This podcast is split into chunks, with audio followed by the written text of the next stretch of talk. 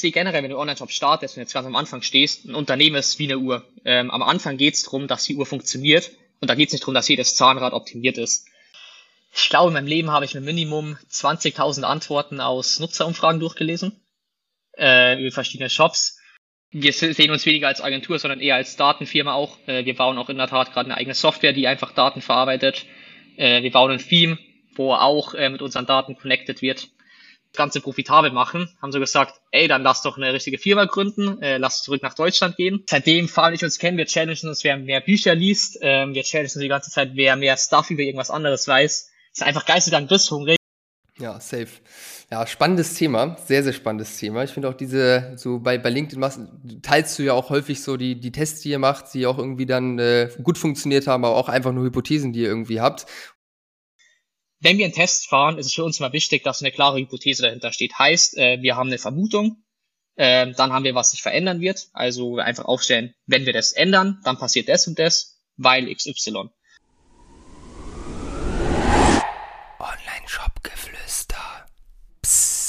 So, herzlich willkommen zur heutigen Podcast-Folge mit einem ganz besonderen Gast, nämlich Samuel Hess, der Founder von Drip Agency. Ähm, mit zehn Leuten, mit zehn Mitarbeitern äh, optimieren die Jungs und Mädels Online-Shops, Conversion Rate Optimierung. Sehr, sehr spannendes Thema, worüber wir heute sprechen. Und äh, ja, in 2021 äh, hat Samuel mit seinem Team für seine und ihre Kunden sechs 8,7 Millionen Euro Mehrumsatz generiert. Und darunter sind Kunden wie Snox, Purelay, Gottberg, Nikin, Rosenthal und viele, viele weitere. Gefeatured ist der gute Mann im OMR-Report äh, und ganz, ganz vielen anderen Dingen. Und ich freue mich sehr, dass du da bist, Samu, dass wir heute eine Stunde quatschen können. Ähm, die erste Frage, die ich heute für dich mitgenommen habe, was ist in den letzten Jahren der krasseste Split-Test gewesen, wo du die heftigste, den heftigen Uplift, äh, den heftigsten Uplift gesehen hast? Alter, springen wir direkt mit dem heftigsten, mit der heftigsten Frage rein. Also erstmal danke, dass ich hier sein darf, äh, da ich jetzt die Moderation nicht komplett überspringen. Freut mich, sehr geschmeichelt. Ähm, der heftigste Split-Test, muss ich kurz überlegen. Ähm, da vielleicht eine aus. Wir haben, das verstehen die wenigsten Leute, es gibt, ich glaube, die Tests, die wirklich im zweistelligen Prozentpunktebereich sind, an Uplifts, kann ich an der Hand abzählen. Mhm. Äh, den heftigste, den wir je gehabt haben, ist auch auf unserer Homepage gerade. Das war bei Pieces. Das war eine komplette Restrukturierung von der Produktseite. Ähm, da waren wir close to 60, 70 Prozent. Man muss aber auch sagen, da ist sehr, sehr viel Research reingeflossen in den Test. Wenn man jetzt aber normal testet, äh, und das ist so eine kleine Misconception bei meisten Leuten, es kommt nicht darauf an, dass man den einen Test fährt, der 100% Uplift hat, weil das passiert vielleicht in fünf Jahren einmal, dass man so einen Test hat. Ähm, meistens ist es so, man fährt 1000 Tests und durch die 1000 Tests hat man 100 Tests, die 1% Uplift haben. Und dadurch hast du über einen längeren Zeitraum ähm, wie beim Zinseszinseffekt. So immer ein Prozent mehr, ein Prozent mehr, ein Prozent mehr. Ähm, und es im Prinzip, im Prinzip der inflationäre Conversion Rate, wenn man es so nennen kann. Weil ich da auch äh, absolut die absolute Conversion Rate nie als Metrik für eine Shop-Performance benutzen will. Mhm. Okay, cool. Sehr, sehr, sehr, sehr spannend. Den äh, Test habe ich tatsächlich auch gesehen bei euch auf der Homepage. Ähm, was mich interessieren würde, ihr glaubt, ihr arbeitet ja vor allem mit Kunden, die schon relativ große Online-Shops haben, also irgendwie um die 200.000 Euro Monatsumsatz oder mehr. Ähm, ergibt das Thema Conversion Rate Optimierung erst Sinn, wenn man einen gewissen Umsatz fährt oder wie ist da deine Meinung dann dazu? Wie, wann sollte man damit anfangen? Also ähm, grundsätzlich in der Agentur zwischenzeitlich sind wir noch einen Tick weiter hochgegangen, was wir annehmen, ähm, weil wir einfach die Preise, die wir bei unserer Leistung gerade abrufen, äh, nicht ethisch an Leute verkaufen wollen, die sich gerade noch nicht leisten können. Und da hat eben der Umsatz eine große Rolle, die es dabei spielt. Grundsätzlich macht Testing und sich ähm, damit zu beschäftigen, wie man Shop optimieren kann, ab dem Zeitpunkt sind, wo es sich ein paar zehntausend Euro im Jahr kostet, wenn du was implementierst, ohne es zu ändern. Also jetzt mal Beispiel, du machst eine Million Umsatz im Jahr, ein durchschnittlicher Uplift oder Downlift, ähm, jetzt aus unseren Daten, die wir haben, liegt so bei zweieinhalb bis fünf Prozent. Das heißt, bei einer Million Jahresumsatz kostet dich eine Änderung potenziell 25 bis 50.000 Euro, wenn du nicht müsst. Ähm, aber da macht es doch keinen Sinn, dass du jetzt äh, jeden Monat vier Tests startest. Da macht Sinn, dass du vielleicht alle drei Monate mal einen Test startest und so ganz grundlegende Dinge testest. Da macht es auch keinen Sinn, äh, eine, jetzt mal ganz dumm gesagt, äh, eine Buttonfarbe zum Testen, wo ich jetzt auch kein großer Fan bin von den Tests sondern es dann halt Sinn, zum Beispiel grundsätzliche Ansätze zum Testen. Also wie stellen wir das Produkt dar, wie wird das Produkt geframed, ähm, wie machen wir Kategorieseiten etc. Also was halt wirklich sehr Basics, also sehr grundlegende Sachen getestet werden, jetzt keine Details. Ja, ja, auf jeden Fall. Das macht auf jeden Fall Sinn. Wir haben hier auf jeden Fall in diesem Podcast auch viele Zuhörer, Zuhörerinnen, die noch relativ kleine Online-Shops haben. Ja, das heißt auch unter 10.000 Euro nehme ich mal an. Ähm, würdest du sagen, dass es Dinge gibt, die grundsätzlich jeder Shop umsetzen sollte? So an, an Änderungen auf der Produktseite, auf der Startseite etc. Kannst du uns da mal mitnehmen, wie da deine Meinung zu ist, wie kleine Online-Shops damit umgehen sollten? Ja, also bei kleinen Online-Shops ist meine Meinung ganz klar, also ganz klar das ähm, ich hole jetzt mal noch einen Ticken weiter aus. Ich sehe generell, wenn du Online-Shop startest und jetzt ganz am Anfang stehst, ein Unternehmen ist wie eine Uhr. Ähm, am Anfang geht es darum, dass die Uhr funktioniert und da geht es nicht darum, dass jedes Zahnrad optimiert ist.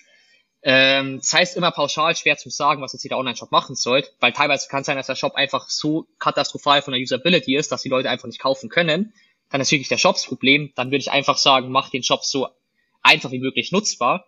Aber in den meisten Fällen ist es wirklich so, dass halt der größere Hebel bei so kleinen Shops wirklich gar nicht äh, die Shop-Optimierung ist, weil du am Schnitt, wie gesagt, wenn du jetzt nicht komplett alles falsch machst und den äh, Warenkorb-Button zu weit nach unten setzt auf einer Produktseite, dass die Leute erstmal zwei Minuten scrollen müssen. Meistens bei den Shops wirklich der Hebel des Marketing und wie die Produkte äh, vermarktet werden, wie die Produkte dargestellt werden. Und klar könnte man was testen, aber bei 10.000 Euro Umsatz im Monat testest du dann halt vielleicht mal drei Jahre, bis du ein Ergebnis hast. Mhm, also auf das, jeden Fall. Und die Kosten, die du, meistens hast du ja Kosten für Tool, du hast Kosten für Entwickler, die es umsetzen. Äh, in dem Status machst du, glaube ich, noch wenig Gedanken, ob du eine Agentur dazu holen sollst. Aber das auch wieder Kosten und der potenzielle Uplift wird jetzt nicht bei 3000 Euro im Monat liegen. Ja, auf jeden Fall. Also ich denke auch, dass es für einen Online-Shop, der irgendwie unter 10k oder sowas macht im Monat, relativ wenig Sinn ergibt, überhaupt mit Split-Tests oder sowas anzufangen. Aber wenn wir beispielsweise Anfragen bekommen von, äh, von potenziellen Kunden, dann äh, gucke ich mir die Shops an, da fällt mir teilweise die Kinnlade runter, weil ich mir denke, was habt ihr da denn gemacht? und da gehen wir halt in der Regel so ran, dass wir schon halt gewisse Best Practices irgendwie, dass auf der Produktdetailseite dann die Lieferkosten irgendwo erwähnt werden, der Lagerbestand beziehungsweise die Lieferdauer etc. Würdest du sagen, dass, dass da, oder kannst du da mal so ein paar Dinge aufzählen, wo du sagst, hey, auf der Startseite, auf der Produktseite, die und die Sachen, die sollten auf jeden Fall drauf sein, die sind super wichtig? Ja, auf jeden Fall. Also, wie gesagt, ich bin kein, äh, ich glaube, man merkt zwar, ich bin kein großer Freund von den ganzen pauschalen Sachen, wie man es kommuniziert, weil wir einfach aus, frag mich nicht, ich glaube, 1000, 1500 Tests roundabout, wo wir gemacht haben. Die haben ganz viel gleiche Tests schon über mehrere Shops gefahren, wo es passiert ist, dass bei dem einen Shop der Test funktioniert hat, bei dem anderen Shop war der Test negativ und beim dritten war er neutral. Also heißt Best Practices gibt's in dem Fall gar nicht. Ähm, mhm. Was ich schon sagen kann, man muss sich natürlich immer Gedanken machen, wenn jetzt eine Nutzer von Facebook auf einen Shop kommt, was für Fragen hat der? Im ersten Schritt geht es darum, Vertrauen und Relevanz aufzubauen. Also ist der Nutzer überhaupt an der richtigen Stelle? Wenn der eine Werbeanzeige sieht, wo irgendwie ein Produkt vorkommt, der wird auf den Shop gelinkt, aber der sieht das Produkt gar nicht, dann klar wird der Kunde da abspringen, weil der findet das Produkt einfach nicht. Dann im nächsten Schritt, ähm, ich würde es mal so Produktevaluation nennen, geht es einfach darum, warum soll er das Produkt kaufen? Was ist bei dem Produkt besser, was bei dem Produkt anders? Natürlich klar die Vorteile kommunizieren. Dann aber auch, was die Versandkosten, du hast gerade angesprochen, was sind die Retourenbedingungen? Jetzt vor allem im Fashion-Bereich zum Beispiel. Ich kaufe doch kein T-Shirt äh, online, wenn ich es nicht zurückschicken kann, kostenlos. So zwischenzeitlich kann ich bei Amazon, About You, Zalando, wo auch immer ich meine Kleidung kaufe, alles kostenlos zurückschicken. Ja. Heißt, das ist ähm, auch so ein Punkt. Und wenn ich mich für das Produkt entschieden habe, ähm, was dann auch viele Leute nicht verstehen, diese ganzen Pop-ups und Upsells. Ähm, wir haben das jetzt total oft schon getestet. In sehr, sehr wenigen Fällen war es wirklich erfolgreich bei uns. Ähm, das auch so, wenn ein Kunde sich für ein einziges Produkt am Anfang entschieden hat, der mag ein Produkt kaufen, dann hat er keinen Bock, sich 20 verschiedene Sachen zeigen zu lassen. Er mag einfach zum Checkout gehen und das Produkt kaufen. Ja. Und dass sich einfach, wenn man jetzt einen Shop hat und kleiner ist, einfach genau die Fragen stellt und da wirklich kundenzentriert denkt und jetzt nicht, ähm, ich sag mal, businesszentriert denkt. Weil aus Business-Sicht, klar, ich mag die Kunden äh, am besten zehn T-Shirts verkaufen, nicht nur eins, obwohl er nur eins braucht, weil ich dann mehr Umsatz mache. Aber für den Kunden, ne, vielleicht einer von 1000 Kunden kauft es dann, aber die anderen 999 Kunden sind abgefuckt äh, und vielleicht brechen auch 30, 40 einen Kauf komplett ab deshalb. Ähm, und so sehe ich das ganze Thema. Also immer aus, Kunden, aus Kundensicht sehen. Ähm, Ja, ich habe äh, ich hab, ich hab, äh, in den letzten Wochen schon relativ äh, viele Interviews geführt, die jetzt auch in der nächsten Zeit alle veröffentlicht werden. Und egal um welches Thema es geht, ob es um Design geht, ob es um das Thema Shop-Optimierung geht, ums Thema Ads oder sonst irgendwelche Sachen, am Ende kommt es immer darauf hinaus, dass man einfach sich logisch fragt, was denkt der Kunde, was ist dem Kunden wichtig, wo steht der Kunde gerade überhaupt und den dann da abholt und ihm die Dinge, die Dinge bietet, mit denen er sich sowieso gerade beschäftigt. Ähm, ich denke, das ist äh, bei euch wahrscheinlich auch eine, eine der wichtigsten Grundlagen äh, für eure Arbeit, mit, dem ihr, mit denen ihr euch beschäftigt und dann auch Hypothesen aufstellt, was ihr, was ihr testen wollt dann am Ende des Tages, nehme ich an, oder? Ja, auf jeden Fall. Ähm, also, das ist du kannst dir wieder so eine Pyramide vorstellen. Also das erste Wichtigste ist mal die Kunden-Needs und dann je weiter du nach oben gehst, desto abgespaceder kannst du werden mit verkaufspsychologischen Tricks. Klar kann man sich überstreiten, was man alles hernimmt, was sind Dark Patterns, was nicht. Aber die, als Fundament einfach vom Testen und vom Optimieren und vom Kundenverständnis ist einfach logischer Menschenverstand, also meiner Meinung nach logischer Menschenverstand. Und wenn du logischen Menschenverstand verste verstehst, dann verstehst du auch, warum bestimmte psychologische Tricks, die eigentlich nichts anderes sind, als die logischen Menschenverstand umgehen, funktionieren. Ja. Das heißt, ohne das, dass du das Fundament verstehst, kannst du gar nicht äh, oben drauf bauen.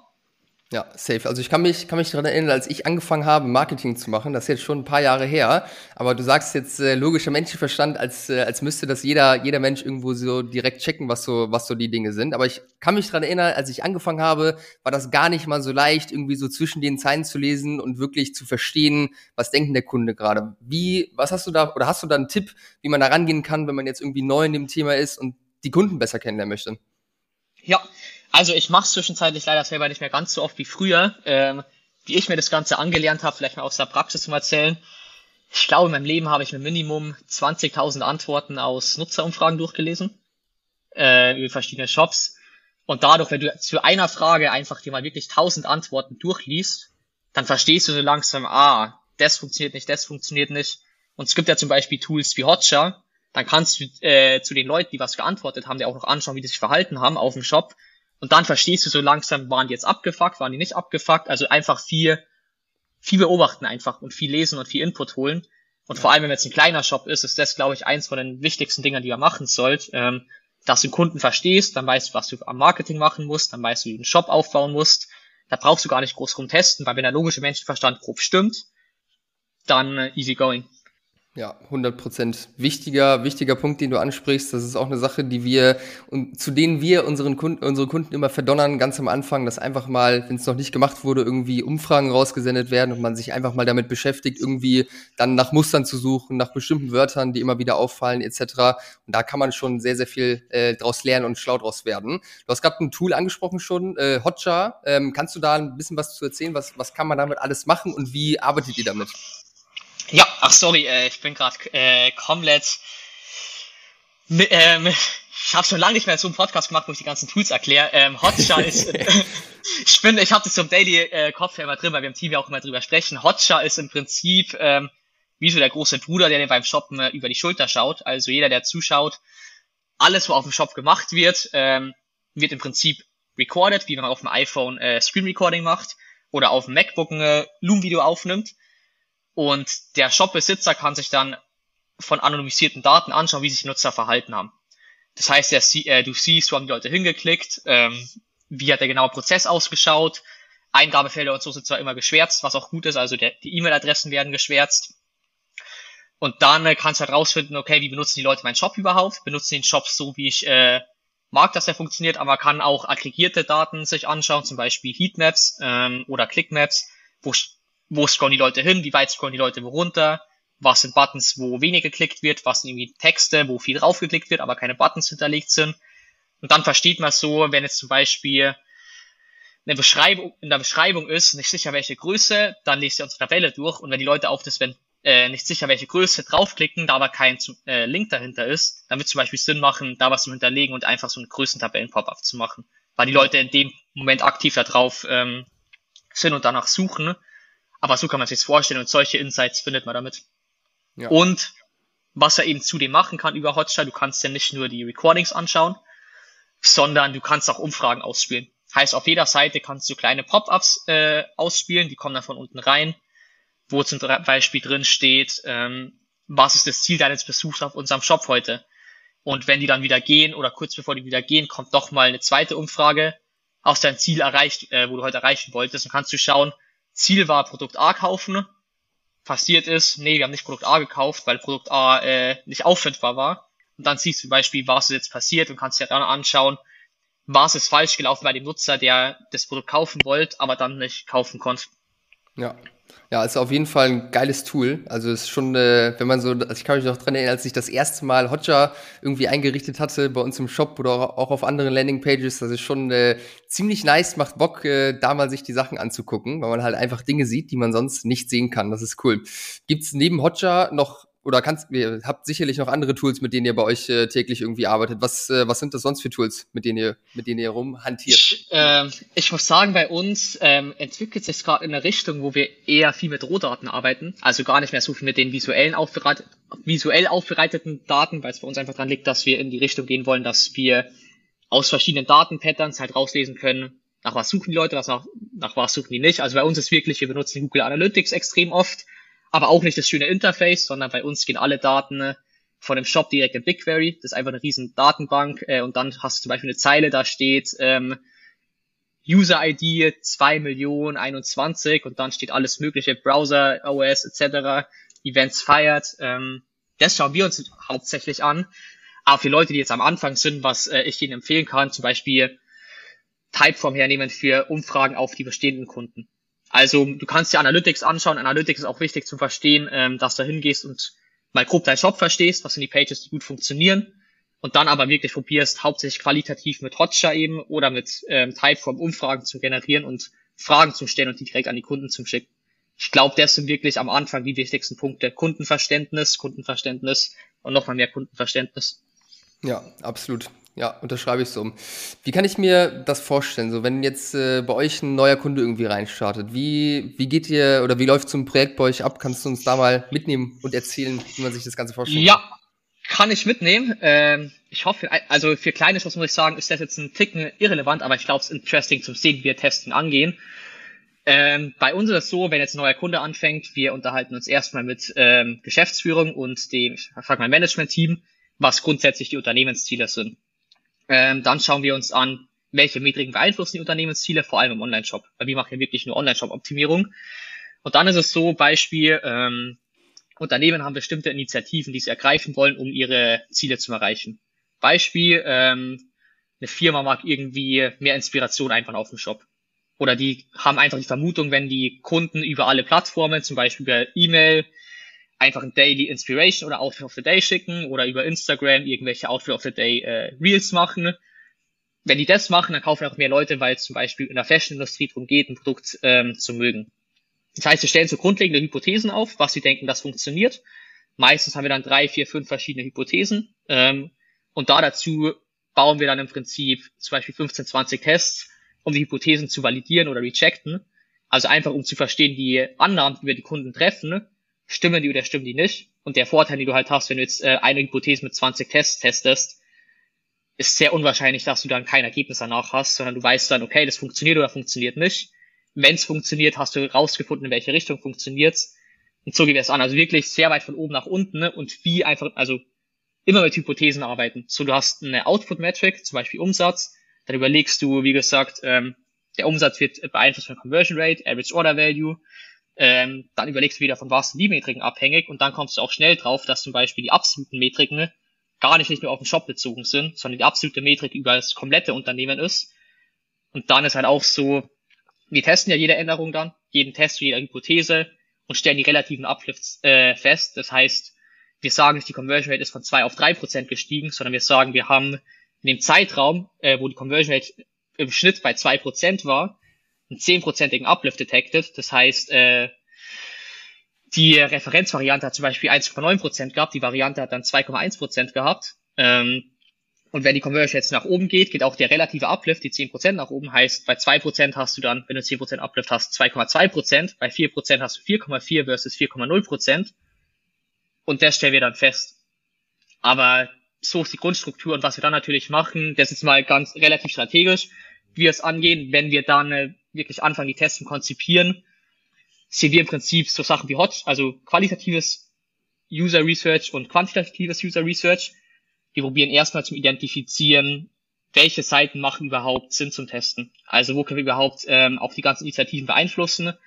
Wieder zurück auf das Beispiel mit dem Fashion, dass du die Nutzer motivieren magst, was du kaufen oder inspirieren magst. Du kannst nicht im Checkout die Nutzer dazu inspirieren, äh, mehr Produkte zu kaufen, sondern das Ganze passiert logischerweise. ja.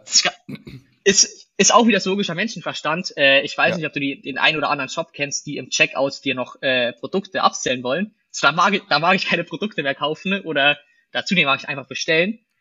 Und das ist der erste Punkt. Also wo können wir überhaupt ähm, was machen? Dann schauen wir, welche Seiten sind äh, relativ gesehen schlechter, welche sind relativ gesehen besser, probieren zu verstehen, was ist da schlecht, was ist da gut. Äh, wir haben bei uns auch noch ein psychologisches Verhaltensmodell, wo wir im Prinzip in verschiedene Richtungen optimieren können. Ich weiß nicht, ob ich da jetzt äh, tiefer drauf eingehen soll, will ich vielleicht nachher machen, wenn es äh, dich interessiert. Aber dann finden wir einfach raus, okay, wo können wir überhaupt testen? Was passiert auf dem Shop? Wenn wir wissen, was passiert und wir sehen zum Beispiel, die Homepage hat eine brutal hohe Bounce Rate und eine schlechte Conversion Rate, dann wissen wir, die Leute sind auf die Homepage gekommen. Äh, ich finde da immer die Quote, äh, I, I came, I saw, I puked ganz gut. Bei Bounce Rate heißt ja nichts anderes. ja, ist gut, ja. äh, Bounce Rate zeigt ja nichts anderes, als die Leute kommen auf deine Seite, schauen es für eine Sekunde gefühlt an und gehen wieder ohne irgendeine Interaktion zu machen. Ja, und haben eine geile, geile Facebook-Ad gesehen, kommen auf die Seite rauf und denken sich, oh fuck, wo bin ich hier gelandet? Exakt, und das probieren wir eben rauszufinden, so, was sind da genau die Seiten. Und dann überlegen wir uns, warum haben die Nutzer jetzt äh, die Seite direkt wieder verlassen. Und da sind wir auch wieder beim logischen Menschenverstand. Zum Optimieren musst du immer wieder hinterfragen, okay, die Daten sagen, dass das passiert ist, warum könnte der Nutzer das gemacht haben? Dann kommt erstmal die eigene Meinung. Ähm, klar, bei uns ist ein bisschen Expertise zwischenzeitlich dabei. Wir können so ganz grob ableiten, ne, warum das passiert ist. Und dann ist sowas so, du befragst Nutzer direkt, du machst Hotjar, äh, schaust dir Hotjar-Recordings an. Äh, wir haben bei uns intern im Team in der Tat so eine, ich glaube, freitags ist der Call, freitägliche Netflix Hotjar-Session, wo das ganze Team dazu gezwungen wird, äh, von Kunden äh, sich die Hotjar-Sessions anzuschauen. Nice. Und das sind einfach so, benutzen wir alles als Methoden. Wir haben aber auch einfach Brainstorms. Ähm, wir gehen auf den Kundensupport von den Kunden zu. Wir lesen uns wissenschaftliche Studien in dem Bereich zu. Einfach kannst du dir so vorstellen, wir machen eine, so viel Research wie es geht, aus verschiedensten Datenquellen, dass wir Ideen generieren. Dann priorisieren wir die Ideen und dann probieren wir eben die Lösungen oder die Ziele, die das Unternehmen auch hat, nutzerzentriert zum Lösen und zum Testen. Ja. Ich hoffe, ich habe jetzt nicht irgendwas unverständlich erklärt. Äh, da tut mir manchmal schwer. Ah, Deshalb, wenn du als, als, als du mit den Zahlen äh, rumhantiert hast, äh, kann ich mir vorstellen, konnte der eine oder andere schwieriger folgen, aber im Großen und Ganzen hast du es gut rübergebracht. ähm, was da, was da auf jeden Fall auch, glaube ich, spannend ist für, also nicht nur für kleine Online-Shops, sondern eigentlich für jeden, glaube ich. Wir machen das auch regelmäßig, ist einfach auch mal vielleicht mit Kunden zu sprechen und die mal am Telefon vielleicht auszufragen, weil man dann sehr ähm, individuell und spontan gucken kann, äh, in welche Richtung äh, vermutet man irgendwo spannende Insights zu bekommen. Macht ihr sowas auch oder? Ich hab's in der Tat mal früher gemacht, äh, weil es jeder einmal gesagt hat, dass es so geil ist. Ähm, also man kriegt auf jeden Fall geile Insights. Ich habe es in der Tat dann sogar in zwei Sprachen gemacht, auch noch in Französisch und mit französischen Kunden. Ähm, also ich habe einen Dolmetscher dabei gehabt, ich kann kein Französisch, falls sich jetzt jemand wundert. das wäre zu schön gewesen. Ich muss sagen, der Zeit, also es kann sich am Anfang, am Anfang, wie gesagt, ist das Wichtigste, Kundenverständnis aufzubauen. Da finde ich es auf jeden Fall sinnvoll.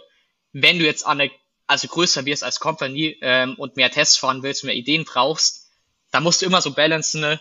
wie viel Zeit stecke ich jetzt in welchen Research rein, wie viel Output liefert mir der Research. Also bei uns, wir tracken bei uns zum Beispiel auch, wie viel Tests äh, sind Winner, die über oder die aus Hotjar Recordings anschauen entstanden sind wie viele Tests sind Winner, die aus Brainstorms entstanden sind? Wie viele mhm. Tests sind Winner, die aus ähm, Kundenumfragen entstanden sind? Wie viele Tests sind Winner, die jetzt zum Beispiel aus One-on-One-Gesprächen entstanden sind? Ja. Und meistens ist es einfach so, dass brutal viel, also bei uns war es zumindest so, vielleicht gibt es auch andere Agenturen und andere Leute, die andere Erfahrungen haben, dass die Dinger, die halt in pers äh, persönlichen Gesprächen gekommen sind, die kommen früher oder später so oder so auf und dann ist halt die Frage, macht Sinn, halt äh, sich in der Woche 10, 15 Stunden ne, für sowas rauszublocken. Ja. Oder kriegst du in den 10, 15 Stunden halt noch hin, dass du dir drei Studien durchliest, ähm, dass du äh, dir woanders noch Input herholst, dass du mit Kundensupport sprichst, dass du einen Live-Chat machst. Das muss halt immer abwägen dann. Ja, safe. Ähm, Finde ich, find ich spannend. Was, was seht ihr da? Also was sind so die Tests oder die, die, die Hintergründe von den Tests, die bei euch in der Regel am besten performen? Boah, müsste ich, habe ich gar nicht im Kopf, muss ich ganz ehrlich sein. Da müsste ich nachschauen. Ähm, ich weiß, dass wir es tracken. Wir haben es auch, lass ich überlegen, vor acht Monaten erst eingeführt. Ähm, also erst vor acht Monaten. Ähm, kann ich dir gerne mal ein Update geben, wenn ich da Daten dazu habe, aber aus dem Stegreif raus sehr, sehr schwer. Ja, spannend. Aber finde ich, finde ich, finde ich cool, dass ihr es trackt. Äh, ihr seid, also ich habe hab das Gefühl, ihr seid sehr fixiert auf Daten. Ich glaube, das ist auch wichtig bei dem, was ihr tut. äh, und da halt einfach wirklich eine Grundlage zu haben äh, mit den, mit den Dingen, die ihr dann irgendwie austestet. Ja. Also auf jeden Fall. Das ist, wir, wir sehen uns weniger als Agentur, sondern eher als Datenfirma auch. Äh, wir bauen auch in der Tat gerade eine eigene Software, die einfach Daten verarbeitet. Äh, wir bauen ein Theme, wo auch äh, mit unseren Daten connected wird. Ja, nice. Deshalb. Geil, ja, finde ich spannend. Da kenne da kenn ich noch so jemanden, der, der ein Tool gebaut hat, um Daten zu bearbeiten. Ähm, finde ich, äh, find ich super spannend. Was habt ihr da genau vor? Kannst du da schon ein bisschen was erzählen? Ähm, bisschen was kann ich erzählen. Ich muss ja schauen, wie viel ich gerade erzählen darf und wie viel nicht. Im Prinzip im ersten Schritt alles. Also ich kann leider das, wo wir langfristig machen wollen, nicht, noch nicht erzählen. Ähm, Im ersten Schritt einfach alles, wo harte, harte, handarbeitliche CRU Abläufe sind, also Testing-Abläufe wie Auswertungen komplett automatisieren. Ähm, genauso wie verschiedene Statistikberechnungen. Also wir haben uns ein eigenes Statistikmodell gebaut, wo wir, wir halt einfach alles durchschleusen können und bei uns intern bei Mitarbeitern einfach 30, 40 Prozent mehr Arbeitszeit frei werden, weil wir sowas machen. Wir glauben auch stark daran, dass nicht nur wir das Problem haben, äh, dass wenn man viel Daten hat äh, und viel Tests auswerten mag, sondern dass mehrere andere Companies auch haben, die aber noch nicht die Infrastruktur, noch nicht das Geld haben, äh, sich sowas intern aufzubauen. Ja. Und genau das wollen wir machen. Ja, also ich, äh, ich kann, kann von mir erzählen, wir sind gerade bei Brös äh, auch an dem Punkt, wo wir merken, wir haben mittlerweile eine Größe erreicht, wo man nicht mehr einfach mal kurz so ein bisschen nach Gefühl, ich steck Finger, äh, Finger in den Mund und guck mal, wohin der Wind geht, äh, irgendwie die, die richtigen Entscheidungen treffen kann. Und es ist echt nicht easy mit allen Daten, die irgendwo, irgendwo rumfliegen. Die sind ja auch in diversen Tools mit drin, die halt irgendwo an einem Ort zu sammeln, irgendwie aufzuarbeiten, dass man halt wirklich damit arbeiten kann. Ähm, das ist wirklich eine sehr komplizierte Sache, wo man wahrscheinlich dann früher oder später nicht um externe Expertise auch drumherum kommt. Ja, also ich muss sagen, äh, ich habe wo wir angefangen haben mit Testing, auch nicht auf dem Schirm gehabt, wie viel Daten da produziert werden, was du mit alles anfangen kannst. Aber ich freue mich drauf und sobald, also ich kann leider nicht viel, viel konkreter werden, aber alles gut, gar kein Ding. Ich finde es auf jeden Fall spannend. Du teilst ja auch bei LinkedIn äh, deine Reise seit, seit, äh, seit einigen Jahren, müssten es ja mittlerweile sein, äh, wie das Ganze bei dir irgendwie entstanden ist und wie ihr auch jetzt äh, am Wachsen seid so mit der Agentur. Kannst du da äh, mal so ein bisschen mitnehmen, wie das alles entstanden ist? War das gewollt, äh, dass das alles in diese Conversion Rate Optimierung Richtung geht und das Ganze auch sehr in die Tiefe geht in die Richtung oder wie, wie ist das alles entstanden? Nee, gar nicht. Also in der Tat sind es jetzt, ich habe angefangen 2019 im März. Also dürf, krass, äh, werden jetzt drei Jahre, muss ich mir auch mal vor Augen führen. Ähm, drei Jahre fast tägliches Posten, auch wild. Ähm, aber gar nicht geplant. Also ich habe ja Mitgründer Fabi und wir haben, wo wir 2018 Abi gemacht haben, äh, gar keinen Bock gehabt, auch in die Uni zu gehen. Äh, haben uns über einen Kumpel kennengelernt, ähm, haben uns überlegt, was können wir machen. Äh, dass wir nicht studieren müssen. Und dann ist halt so mit Eltern geredet, ja, äh, darfst nur, also entweder studierst du oder musst deinen Lebensunterhalt selber, selber finanzieren. Dann war so die Frage, aber was macht man da? Ähm, googelt man halt äh, online Geld verdienen. Ähm, ich war erst bei dem Thema, erst bei dem Thema FBA, weil ähm, den Kumpel, über den ich Fabi kennengelernt habe, die haben da schon ein bisschen davor gequatscht, was die so machen wollten. Wollten irgendwie Sonnenbrillen importieren und äh, dann über FBA verkaufen, haben aber Probleme mit, ich glaube, Patentamt bekommen. Das wäre irgendwie nicht durchgegangen, weil es so Fakes von Prada oder waren. Also ich weiß die ganz, ganz genaue Story nicht mehr. Ähm, und dann waren wir irgendwo, haben jetzt mal so ein Wirtshaus zusammengesetzt. Wir kommen ja aus Bayern ursprünglich und haben uns überlegt, so, was machen wir jetzt? Äh, FBA jetzt nicht. Äh, ist auch kapitalintensiv. Dann bin ich dahergekommen, weil ich damals die ganz, ich weiß nicht, ob du die noch alle kennst, Ari Sherson, Hayden Bowles, äh, Alex Becker, die ganzen äh, Dropshipping-Größen aus US ähm, gesehen und sind irgendwie zu Dropshipping gekommen und haben dann wirklich am Anfang jeden Bums verkauft von Holzarmbändern über Rucksäcke, über Blumentöpfe. also wirklich alles probiert, Try and Error. Ähm, mehr auf die Schnauze gefallen, muss man da ehrlich sein. Äh, hat nicht so gut funktioniert. Also geisteskrank, was wir gelernt haben, alles äh, super dankbar dafür. Ob es ethisch so vertretbar ist, was wir da gemacht haben, so rückwirkend betrachtet, denke ich schon so, was für ein Bums verkaufe, was für Produkte, äh, würde ich nicht mehr machen aus dem Aspekt. Ja. Aber so hat's dann an, also im Prinzip angefangen, dass wir herausgefunden haben, wie kannst du eigentlich, oder wie einfach du Menschen jetzt mal dumm gesagt manipulieren kannst, indem du verschiedene Texte anpasst und so weiter, äh, verschiedene Sachen machst, haben bei unseren eigenen Dropshipping-Stores im Prinzip angefangen, alles Mögliche auszuprobieren. Äh, damals noch wirklich geisteskrank nicht datengetrieben. Also alles, was wir damals gemacht haben, äh, wenn ich da heute zurückschaue, ich mir denken, shit, äh, da haben wir wirklich von gar nichts Ahnung gehabt, aber so startet ja jeder mal, was ja auch gut ist. Ja. Und dann war es aber so, wir haben, äh, haben Produkte gefunden, das waren Jeans in China, die wir gedropshippt haben. Hat auch zwei, drei Wochen richtig, richtig gut funktioniert. Geisteskranke Umsätze gemacht, äh, muss man sagen, für das, also für unser Niveau damals. Was heißt das, geisteskranke Umsätze damals? Ich glaube so also für das, dass wir da die Company gestartet, also den Shop gestartet haben und in zwei Wochen 1500 Jeans verkauft haben, das war schon sehr, sehr wild. Nice. Ja. Was wir dann aber nicht bedacht haben, äh, die Retouren.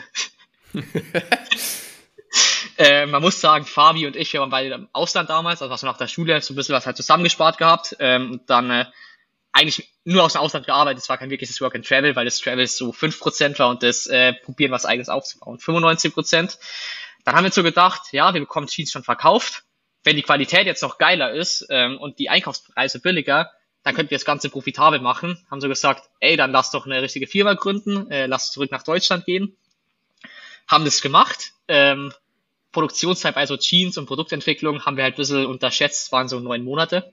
Ach, krass. ähm, ja, heißt, kann das, kann, wann habt ihr diese Jeans-Marke gelauncht? Weil kann es das sein, dass das noch gar nicht so lange her ist? Ey, das war 2020. Ja, okay. Also die gibt's, gibt's die heute noch oder ist das, äh, ist das Ey, ich, komplett ich, wieder eingestampft? Ich, ich, ich komme gleich dazu. Okay, cool. ähm, dann, dann, dann war es ja so, also 20, so, wir haben neun Monate im Prinzip dann äh, Überbrückungsarbeit gebraucht, um nicht studieren zu müssen, um es mal so zu sagen. Äh, wir haben in der Zwischenzeit die ganze, also wo wir die ganzen Shops gemacht haben, auch noch äh, mit ein, zwei anderen Kollegen so Websites gebaut und alles Mögliche, einfach ein bisschen Geld dazu zu verdienen. Und dann haben wir durch Zufall Johannes über Snox, also Johannes von Snox auf LinkedIn kennengelernt. Ähm, und da, ich weiß es gar nicht, ich, hab, ich kann mich noch daran erinnern, als ob es gestern war. Ich habe bei einem Post, wo es um Upsells ging, äh, einen ewig langen Kommentar drunter geschrieben, ähm, wie wir das gelöst hatten bei unseren eigenen Shops. Äh, da ist ja auf unseren Shop gegangen und wir haben damals so einen Hack gewusst, wie du einen Shopify Checkout manipulieren kannst. Äh, mhm. Bei nicht Shopify Plus. Das hat ihn, also der hat zu mir auch gemeint, alles bei dem Shop, also es war der erste Dropshipping Jeans Shop, er hat gemeint, alles war scheiße, Produktbilder scheiße, Aufbau scheiße, aber der Checkout war halt einzig gute und das war so ein Ding, wo auch, wo wir allen Shops äh, halt reingeballert haben und immer schon einen Ticken besser performt hat. Wir wissen nicht, ob es statistisch signifikant besser war, äh, im Nachhinein betrachtet, aber dadurch äh, bin ich mit Johannes ins Gespräch gekommen und habe dann einfach, glaube ich, äh, so eine 40 oder 50 äh, Präsentation, also Seitenpräsentation gemacht mit Dingen, die ich beim Snox Shop anders machen würde, die ich nicht geil finde. Ja, äh, und dann haben wir erstmal angefangen bei Snox äh, ein Help Center zu bauen. Ich glaube, also wenn der Podcast noch draußen ist, dürfte es ihn sogar noch geben. Ähm, der ist bis heute live. Das war so mit Webflow irgendwie selber zusammengebastelt und äh, nutzerfreundlicher Help Center. Ähm, anstatt so die ganzen FAQ-Pages, die es damals überall gab, wo du so Dropdowns hast. Ähm, und dann äh, war es so, Johannes hat mal gemeint, ey, kommt mal nach Mannheim vorbei. Äh, sind wir nach Mannheim gekommen, Fabi nicht ganz unverhofft. Äh, haben wir ihn so gemeint, jo, äh, unsere Eltern wollen, dass wir studieren. Er so, ja, also wenn ihr wollt, könnt ihr so ein paar Monate im Office bei Snox leben, äh, wenn ihr euch eine Wohnung nicht leisten könnt. Und das war dann eigentlich äh, der Start von Drip. Ich glaube, im 2. August 2020 war das, dass wir dann wirklich, ähm, nee, 2019 war sorry, äh, nicht 2020, also 2. August 2019 sind wir dann nach Mannheim gezogen, äh, haben wirklich drei Monate im Snox Office gelebt, äh, haben da unsere ersten Kunden gewonnen. Also muss auch an der Stelle echt fett Danke an Johannes nochmal sagen, der uns da auch einige Kunden rübergeschoben hat damals und so uns den Kickstart gegeben hat. Ähm, also sehr, sehr wohl der Ride. Und dann warst du irgendwann in die Jeans noch angekommen. Die haben wir dann komplett vergessen gehabt. Äh, die Agentur ja. ist da. mal so. Ey, für uns war es dann schon eine haben wir auf einmal so die Rechnung gehabt, was wir bei äh, an Jeans äh, bestellt haben und bezahlen mussten. Und da haben wir uns auch so gedacht, uff, äh, das wird jetzt sehr schwer. Haben probiert, die zu verkaufen. Wir haben 80% Fokus auf der Agentur damals schon gehabt äh, und auf Testing. Und dann ist es halt Projekt nichts geworden. Und dann äh, als toppende Krönung haben wir noch eine Abmahnung vom Patent- und Markenrechtsamt bekommen von einer Mar Marke, die abgefülltes Wasser verkauft. und irgendwie für vier Shirts äh, die Nizza-Klasse angemeldet hat, also durften die dann nicht mehr verkaufen. Hat sie auch gemeint. Ah, wir haben jetzt äh, Lifetime-Vorrat an Jeans, die wir selber tragen ich, ich können. Ich wollte gerade sagen, ja. auch eine super, super, super Sache zum Verschenken. Okay, sehr, sehr spannend. Und ihr habt, wie viel die Agentur, das ist ja, ist ja jetzt gut ernst geworden bei euch so in den letzten ein, zwei Jahren. Wie, wie seid ihr da gewachsen in den letzten Jahren? Ihr habt jetzt zehn Leute, glaube ich, ne? Ja, wir haben zehn, zehn ich weiß gar nicht, zehn, elf Leute um den Dreh rum dürften jetzt sein. Ähm, also alle Vollzeitleute jetzt zwischenzeitlich auch. Wir hatten, also lass mich die Jahre aufzählen. 2019 waren es nur Fabi und ich. Äh, dann waren wir zu viert mit zwei Freelancern. Ähm, das war 2020 und letztes Jahr sind wir dann auf zehn Leute hochgegangen. Was würdest du sagen, ähm, also wenn man jetzt von, von außen drauf guckt, auch die Kunden, äh, die ihr alle irgendwo betreut und betreut habt, äh, was würdest du sagen, ist äh, der Grund, warum ihr dieses Thema so gut im Griff habt und irgendwie so geile Arbeit macht? Ähm, ich glaube, es gibt wenig Leute, die so viel Bock auf äh, Testing haben wie Fabi und mich. Also mal ganz dumm gesagt, äh, wir machen die Agentur nicht, weil wir Bock haben, äh, da viel Geld zu verdienen, sondern wir haben Bock drauf, durch Testing zu verstehen, wie der Mensch Entscheidungen trifft. Also wirklich unsere Company Mission ist auch, äh, wir wollen an allen Kaufentscheidungen, äh, die ethisch, moralisch vertretbar sind, beteiligt sein und die Daten sammeln und verstehen, wie die Entscheidungen zustande kommen. Ähm, und wollen es irgendwann auch lang, ganz, ganz langfristig nicht in Privathand halten, sondern Stiftung etc. draus machen oder irgendwas dezentralisiertes, weil du halt eine geisteskranke Marktmacht hast, wenn du weißt, wie Menschen Entscheidungen trifft, siehe Facebook. Aber um das geht's uns. Ja. Wir sind halt einfach, also seitdem Fabi ich uns kennen, wir challengen uns, wer mehr Bücher liest, ähm, wir challengen uns die ganze Zeit, wer mehr Stuff über irgendwas anderes weiß sind einfach geisteskrank bisshungrig und wir haben Bock drauf, halt viel, viel mehr über Menschen zu verstehen und wie die Entscheidungen getroffen werden. Und ich glaube, das, wenn du keinen Bock auf das Thema hast äh, und dann auch keinen Bock hast, dich in äh, alles Mögliche reinzufuchsen, ich glaube nicht jede Agentur, äh, die es in Deutschland gibt, macht das. Ähm, deshalb ja. Passion over everything. Ja, safe.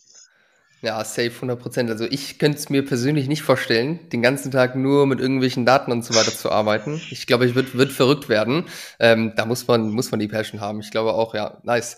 Ähm, irgendwas äh, wollte ich gerade fragen. Ah ja, du hast gerade Bücher angesprochen. Wahrscheinlich sind es dann viele Sachen, die in Richtung Psychologie, Verkaufspsychologie und so weiter gehen, die irgendwo weiterhelfen, um in dem Thema besser zu werden. Kannst du da vielleicht mal so die, die Best-of-Books äh, mitgeben, die bei dem Thema irgendwo Input geben können?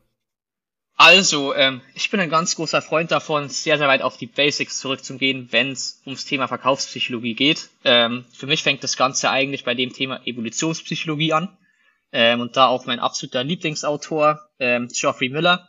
Der hat drei richtig geile Bücher geschrieben. Äh, Nummer eins ist The Mating Mind, How Sexual Evolution Shaped äh, the Human Mind. Das ist einfach ein Buch, wo es darum geht, also klar kann nicht komplett empirisch bewiesen werden, ob es so in der Realität ist, weil man es nicht äh, genau nachweisen kann. Aber geht es darum, warum bestimmte Verhaltensmuster und bestimmte Verkaufspsychologien heute funktionieren, ähm, weil die damals einfach fürs Überleben wichtig waren. Wir leben jetzt 2000 Jahre in einer ganz anderen Zeit, wo bestimmte Mechanismen einfach komplett überflüssig und dumm sind. Ähm, ja. Deshalb, ich kann The Mating Mind äh, empfehlen. Danach, kannst du, kannst du äh, da kurz ein, kurz ein Beispiel geben, was für Mechanismen heutzutage völlig unnötig sind, aber trotzdem noch da? Ähm, die beste im Online-Marketing Social Proof. Also, ganz früher, ähm, es, stell dir mal vor, du bist irgendwo in der Wüste. Ich, ich weiß gar nicht, wo leben Löwen in der Wüste? Ich bin mir gerade gar nicht sicher. Ähm, ja, doch, schon, schon, glaube ich. also ich will aber auch nichts Falsches sagen. stell dir mal vor, äh, dir kommt jemand entgegen, so richtig äh, rennend, und der sagt dir, ey, geh nicht in die Richtung weiter.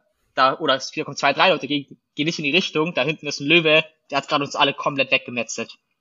So, wenn du den Leuten vertraust, überleben magst und Angst hast, gehst du mit denen mit. Wenn du ja. nicht, also wenn du denkst, die labern Bullshit, gehst hin und wirst halt umgebracht, dann werden halt von der Evolution einfach mehr risikoaffine Leute ausgelöscht. Jetzt mal dumm gesagt, ich hoffe, die Begriffe waren jetzt nicht zu hart, aber so ist es halt mit ganz vielen Sachen. So, wenn du früher dir halt bei sowas keine Gedanken gemacht hast und den Leuten nicht vertraut hast, dann hat es halt sein können, dass du einfach tot bist. Ja. Und ein Mechanismus, ähm, wenn du anschaust, wie effektiv Social Proof auch funktioniert, leider, und wie krass der Menschen manipulieren kann, so mal hinterfragt halt nicht mehr. Du vertraust einfach. Ja, Ja, Safe Social Proof ist echt eines der heftigsten Sachen. Also sie, sieht man auch immer wieder ähm, auf Landingpages jetzt im ganzen Beratungs-, Dienstleistungsbereich, dass eigentlich fast nur Testimonials, Referenzen und so weiter drauf sind und dass man eigentlich auch nicht viel mehr braucht als das, weil das halt einfach das ist, was die meiste Wirkung irgendwo erzielt bei den Leuten. Ne? Ja, und also genau solche Themen, äh, da gibt's Mass, also ich kann jedem empfehlen, das Buch zum Lesen, weil da einfach massig solche Beispiele drin sind, wie es funktioniert. Ähm, man muss auch sagen, es sind ein paar makabre Themen dabei. Ähm, also ist auch Geschmackssache das Buch, aber kann ich wirklich sehr empfehlen, weil es wirklich sehr, sehr fundamental ist und wirklich alles anzweifelt. Ähm, und das Buch, wo danach kommt, ist Virtue Signaling. Ähm, Im Prinzip alles, wo du dir zwischenzeitlich heute kaufst, äh, sei es Schmuck oder sei es teure Kleidung, äh, Uhren etc., kaufst du ja, um äh, also eine Impression auf andere zu machen. Rational ja. macht es ja gar keinen Sinn, dir Kleidung für 500 Euro zu kaufen. Ja. Da steht ist nur ein Logo drauf. Ähm, und das ist eben auch so aus der Evolution raus. Wenn du dir halt was für 500 Euro kaufen kannst und so Geld verprassen kannst, dann kannst du auch ganz andere Dinge leisten. Das sind auch so Statussymbole und da versteht man auch das Ganze erstmal, warum das so gut funktioniert. Ähm, und dann das letzte Buch, wo er geschrieben hat, ist Spend. Ähm, ist ein bisschen angepasst auf die moderne Zeit. Ähm, auch sagen die anderen, also Virtue Signaling und Mating Minds sind ein bisschen ältere Bücher. Spend ist ein bisschen moderner geschrieben. Aber da versteht man die Grundlagen. Ähm, und dann klar, es gibt halt Bücher wie ähm, von Caldini. Ähm, ich weiß jetzt gerade nicht, wie es genau heißt. Ne? Ich habe den Buchtitel nicht mehr im Kopf. Ähm, aber die Seven, also Seven Principles of Caldini. Und dann alles, also alles Mögliche, äh, wo irgendwas mit Psychologie zu tun hat. Also ich habe ich kann dir eine Liste nachher auch durchschicken, vielleicht für die Show Notes, mein Best of oder so. Ähm, sehr gerne, aber wirklich, ja, immer wenn mich jemand fragt, äh, verstehe Evolutionspsychologie, da verstehst du auch, ähm, wie ganz verkaufspsychologischen Taktiken zustande kommen. Und zweites Must-Have-Werk, wo mir einfällt, äh, Thinking Fast and Slow. Äh, Daniel Kahnemann, System 1 und System 2, äh, wie das Gehirn funktioniert. Ähm, sollte man auf jeden Fall auch verstehen, wobei es auch wieder, wenn man sich durchliest, kommt man auch wieder auf Evolution zurück, weil das eine Gehirn ist unser altes Gehirn, das andere ist relativ neu, ähm, auch wieder mit evolutionsbedingt. Ja, safe. Und das ist auf jeden Fall ein gutes Investment, da die Zeit äh, zu investieren, sich in dem Bereich irgendwo Wissen anzueignen, weil am Ende kann man es nicht nur auf die Shop-Optimierung anwenden, sondern auf jedes Thema, auf alles im Leben, weil es hat ja überall ja. Einfluss drauf. Das Thema E-Mail-Marketing, Facebook-Ads und alles, alles, was irgendwo noch dazu kommt. Finde ich sehr spannend. Du hast gerade einen Punkt angesprochen, auf den ich gerne noch ein bisschen, äh, bisschen eingehen möchte, ja. und zwar das Thema Status. Ja, weil jede Entscheidung, die wir irgendwo treffen, da, da zählt das Thema Status mit rein. Es gibt auch Menschen, die sagen, ähm, hey, ich bin super bewusst, äh, voll äh, ökologisch, nachhaltig und mir ist das alles egal, ähm, scheißegal mit Status und so weiter. Aber auch das hat ja irgendwo den Grund, dass man halt irgendwo zumindest unterbewusst versucht, sich dadurch irgendwie abzuheben wieder vom Status, dass man irgendwie der bessere Mensch ist, jetzt ganz provo provo provokativ irgendwie gesagt. Kannst du da irgendwie mal ein bisschen, bisschen sagen, wie man das Thema ja. irgendwie anwenden kann? Ähm, wie man es anwenden kann. Man muss halt verstehen, die Frage ist, warum mag sich jemand den Status, dass das sehr ökologisch äh, ist, ähm, antun. Die wenigsten Leute äh, also klar, jeder mag, dass es Tieren besser geht, etc., aber die wenigsten Leute machen es aus der Motivation. Die viel tiefliegendere Motivation ist, dass du dann hoffst, du kommst in deiner Peer Group, äh, also Mate, also sag mal so Partner, du magst dich fortpflanzen, das ist ganz normal in menschlichen Evolution. Und über sowas probierst du deinen Status zu definieren, genau zum zeigen, hey, ich bin so drauf, ich kann mir von dem Brand so viel leisten, ich kann mir so viel ökologische Dinger leisten, dass du dann aus der Peer Group jemanden anziehst. Ähm, bei Produkten kann man es halt, also am einfachsten ist immer, wenn du wirklich die Leute zeigst, die halt einen hohen Status aus der Gruppe haben. So jede, wenn du jetzt eine Öko, also sorry, ich mag es nicht Öko-Bubble nennen, aber wenn du jetzt ähm, so eine nachhaltigere Community hast, du hast ja immer Community Leader. Ja. Das hast du ja überall. Und das ist ja eigentlich immer so, äh, die große Masse mag immer die Idols von einem bestimmten, also aus einer bestimmten Community nachahmen. Das heißt, mit den Leuten zum Arbeiten, die Leute als äh, Brandface zum haben, die Leute im Shop einbauen, die Leute endorsen die Products, das sind alles so Dinger, wo du benutzen kannst. Ähm, und auch einfach random Leute aus der Community, dass sie einfach merken, okay, in der Community wird das Produkt gut aufgenommen. Aber ja, in die Richtung ja, geht's von der Anwendung dann. Ja, und auch wenn man jetzt überlegt, so Thema Produktbilder beispielsweise, ähm, da einfach auch vielleicht ein Produktbild noch einzufügen, wo das Produkt im Zielzustand irgendwo angewendet wird oder so, es kann ja auch wieder das Thema Status irgendwie triggern, weil man sich dadurch einfach vorstellt, wie wäre mein Leben, wenn ich das Produkt gekauft habe, wie macht es besser und wie lässt es mich am Ende auch besser aussehen. Ja, äh, und was wichtig ist, äh, es gibt, also ich habe jetzt gerade nur von Produkten gesprochen, die man anderes signalisiert. Es gibt natürlich auch Produkte, die, für für, die man für sich selber kauft. Äh, denk zum Beispiel mal an, äh, du kaufst irgendwelche Spa-Produkte. So, das bekommt ja keiner mit, das für dich, äh, es sei denn, du machst es so richtig plakativ ähm, und hängst an die große Glocke. Aber da musst du auch unterscheiden. Also nicht jedes Produkt kannst du einfach dahernehmen ähm, für Signaling an jemand anderen, sondern oftmals einfach Signaling an sich selber. Hm. Was genau meinst du damit, Signaling an sich selber? Ähm, also Signal, Signaling ist ja immer, du magst dir, also Signaling an sich selber, du magst dir was Gutes tun. So, dich juckt 0,0, ob jemand anderes davon, was davon mitbekommt. Und bei den Produkten äh, ist dann relativ schwer, eben auch so, was ich gerade gesagt habe, mit Community-Leadern und so zu machen, weil die ist halt nicht relevant. Das ist relevant, ob das äh, Bart geil war oder ob es scheiße war. Jetzt mal so ja. gesagt. Ja, safe. Ja, spannendes Thema, sehr, sehr spannendes Thema. Ich finde auch diese, so bei, bei LinkedIn machst, teilst du ja auch häufig so die, die Tests, die ihr macht, die auch irgendwie dann äh, gut funktioniert haben, aber auch einfach nur Hypothesen, die ihr irgendwie habt. Und da äh, benutzt ihr ja auch immer sehr, sehr viele äh, Konzepte, psychologische Sachen und so weiter, ja. die einfach mega interessant sind. Kannst du da vielleicht nochmal so ein, zwei Konzepte teilen, die du gerade vielleicht interessant findest oder dich gerade diese Woche vielleicht damit beschäftigt hast? Boah, ich muss ja überlegen. Ähm, da muss ich an der Stelle auch beichten, dass ich nicht mal äh, mehr. Also die Posts bei uns, wir haben so viel Tests zwischenzeitlich. Äh, ich schreibe nicht mehr alles selber. Ich habe bei den Hypothesen Hilfen, weil wir halt, ich frage mich nicht, wie viele hunderte Tests wir im Jahr machen, ähm, nicht mehr alles selber hinbekommen. Ich glaube, das Interessantere sind nicht die Beispiele an sich, sondern einfach die Hypothesen, die wir an sich benutzen. Ähm, vielleicht ich darauf eingehen kann. Ich könnte es jetzt, ich will jetzt einmal ein Social Proof Beispiel kurz machen wenn wir einen Test fahren, ist es für uns immer wichtig, dass eine klare Hypothese dahinter steht. Heißt, äh, wir haben eine Vermutung, äh, dann haben wir, was sich verändern wird. Also einfach aufstellen, wenn wir das ändern, dann passiert das und das, weil XY. Ähm, mhm. Die Beispiele auf LinkedIn posten werden jetzt da zum Beispiel, ähm, ich gehe jetzt mal von den, ich glaube, das habe ich letzte Woche gepostet, wenn wir den Preis äh, nicht als Ganzes anzeigen, sondern auch den Preis pro Stück anzeigen, dann ähm, steigt der Revenue per User, also durchschnittlicher Umsatz pro Nutzer. Das bedeutet, dass Conversion Rate als auch AOV steigen können, ähm, weil dadurch der Preis nicht so hoch wahrgenommen wird oder der Preis pro Stück einfach niedriger wahrgenommen wird und der Pain of Paying einfach geringer wird. Das sind alles dann so psychologische Konzepte, die wir nutzen, wo so kleine Feinheiten sind, die wirklich schon sehr, sehr spezifisch sind. Ähm, aber es ist halt viel wichtiger zu verstehen, dass da über der kleinen Hypothese halt nochmal eine große Hypothese drüber steht mit ähm, Price Perception, ähm, ist wichtig weil es halt nur ein einziger Test ist. Also ja. klar, wir posten auf LinkedIn viel so einzige kleine Konzepte, es sind auch geile Quickwins oftmals dabei, die man selber testen kann. Aber was mir immer am wichtigsten ist, dass die Leute das Konzept von Testen verstehen und das ist nicht, mach das und du bekommst das, sondern hab valide Hypothesen, ausgeh von deiner Strategie und wie kannst du deine Strategie am besten mit Hypothesen und Daten validieren. Ja, ja, safe, auf jeden Fall. Ähm, Thema Preisschmerz, das versucht ihr ja dadurch auch irgendwie zu verringern. Was, ja. was gibt's noch für Methoden, um irgendwie den, den Preisschmerz zu verringern? Ja, also Fun Fact, äh, jeder, der zuhört, kann gerne mal eine Umfrage starten und die Kunden fragen, was der Grund war, warum sie fast nicht gekauft hätten. Ich würde jetzt mal roundabout schätzen, dass 60 Prozent von allen die Antworten sagen der Preis.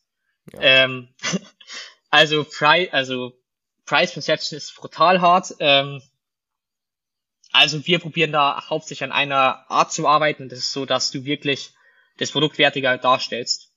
So, wenn es wahrgenommen, also das Produkt wahrgenommen einfach mehr wert wird, dann ist der Pain of Fame auch geringer. Aber es, klar, du kannst die Preisdarstellung anpassen, aber am wichtigsten meiner Meinung nach ist es wirklich, das Produkt rauszuheben, was es dir alles bringt und erspart. Und dann ist der Preis halt auch gerechtfertigt. Also wenn du gerecht, rechtfertigen kannst, so und so viel äh, steckt in dein Produkt, äh, das ist so gut von der Qualität, das ist so und so viel Milliliter, whatever, das ist so und so groß und du kannst auch größer darstellen im Shop etc. Das hat auch schon riesen Auswirkungen. Dann kannst du, also die Price Perception ne, viel, viel höher gestalten. Und was wir zum Beispiel auch rausgefunden haben, wenn du im Fashion-Bereich zum Beispiel auf Kategorieseiten, wo sich Shopper gerade äh, inspirieren und Produkte anschauen, die Preise nicht zeigst, dann ist tendenziell der durchschnittliche Warenkorbwert höher bei gleicher Conversion Rate, weil die Leute eine höhere Motivation haben, sich für das Produkt zu entscheiden. Ja, safe. Und wenn man auch auf das Produkt draufklickt, was man wirklich ja. am geilsten findet, ohne sich beeinflussen zu lassen. Ja, safe. Ja, Exakt. ist interessant.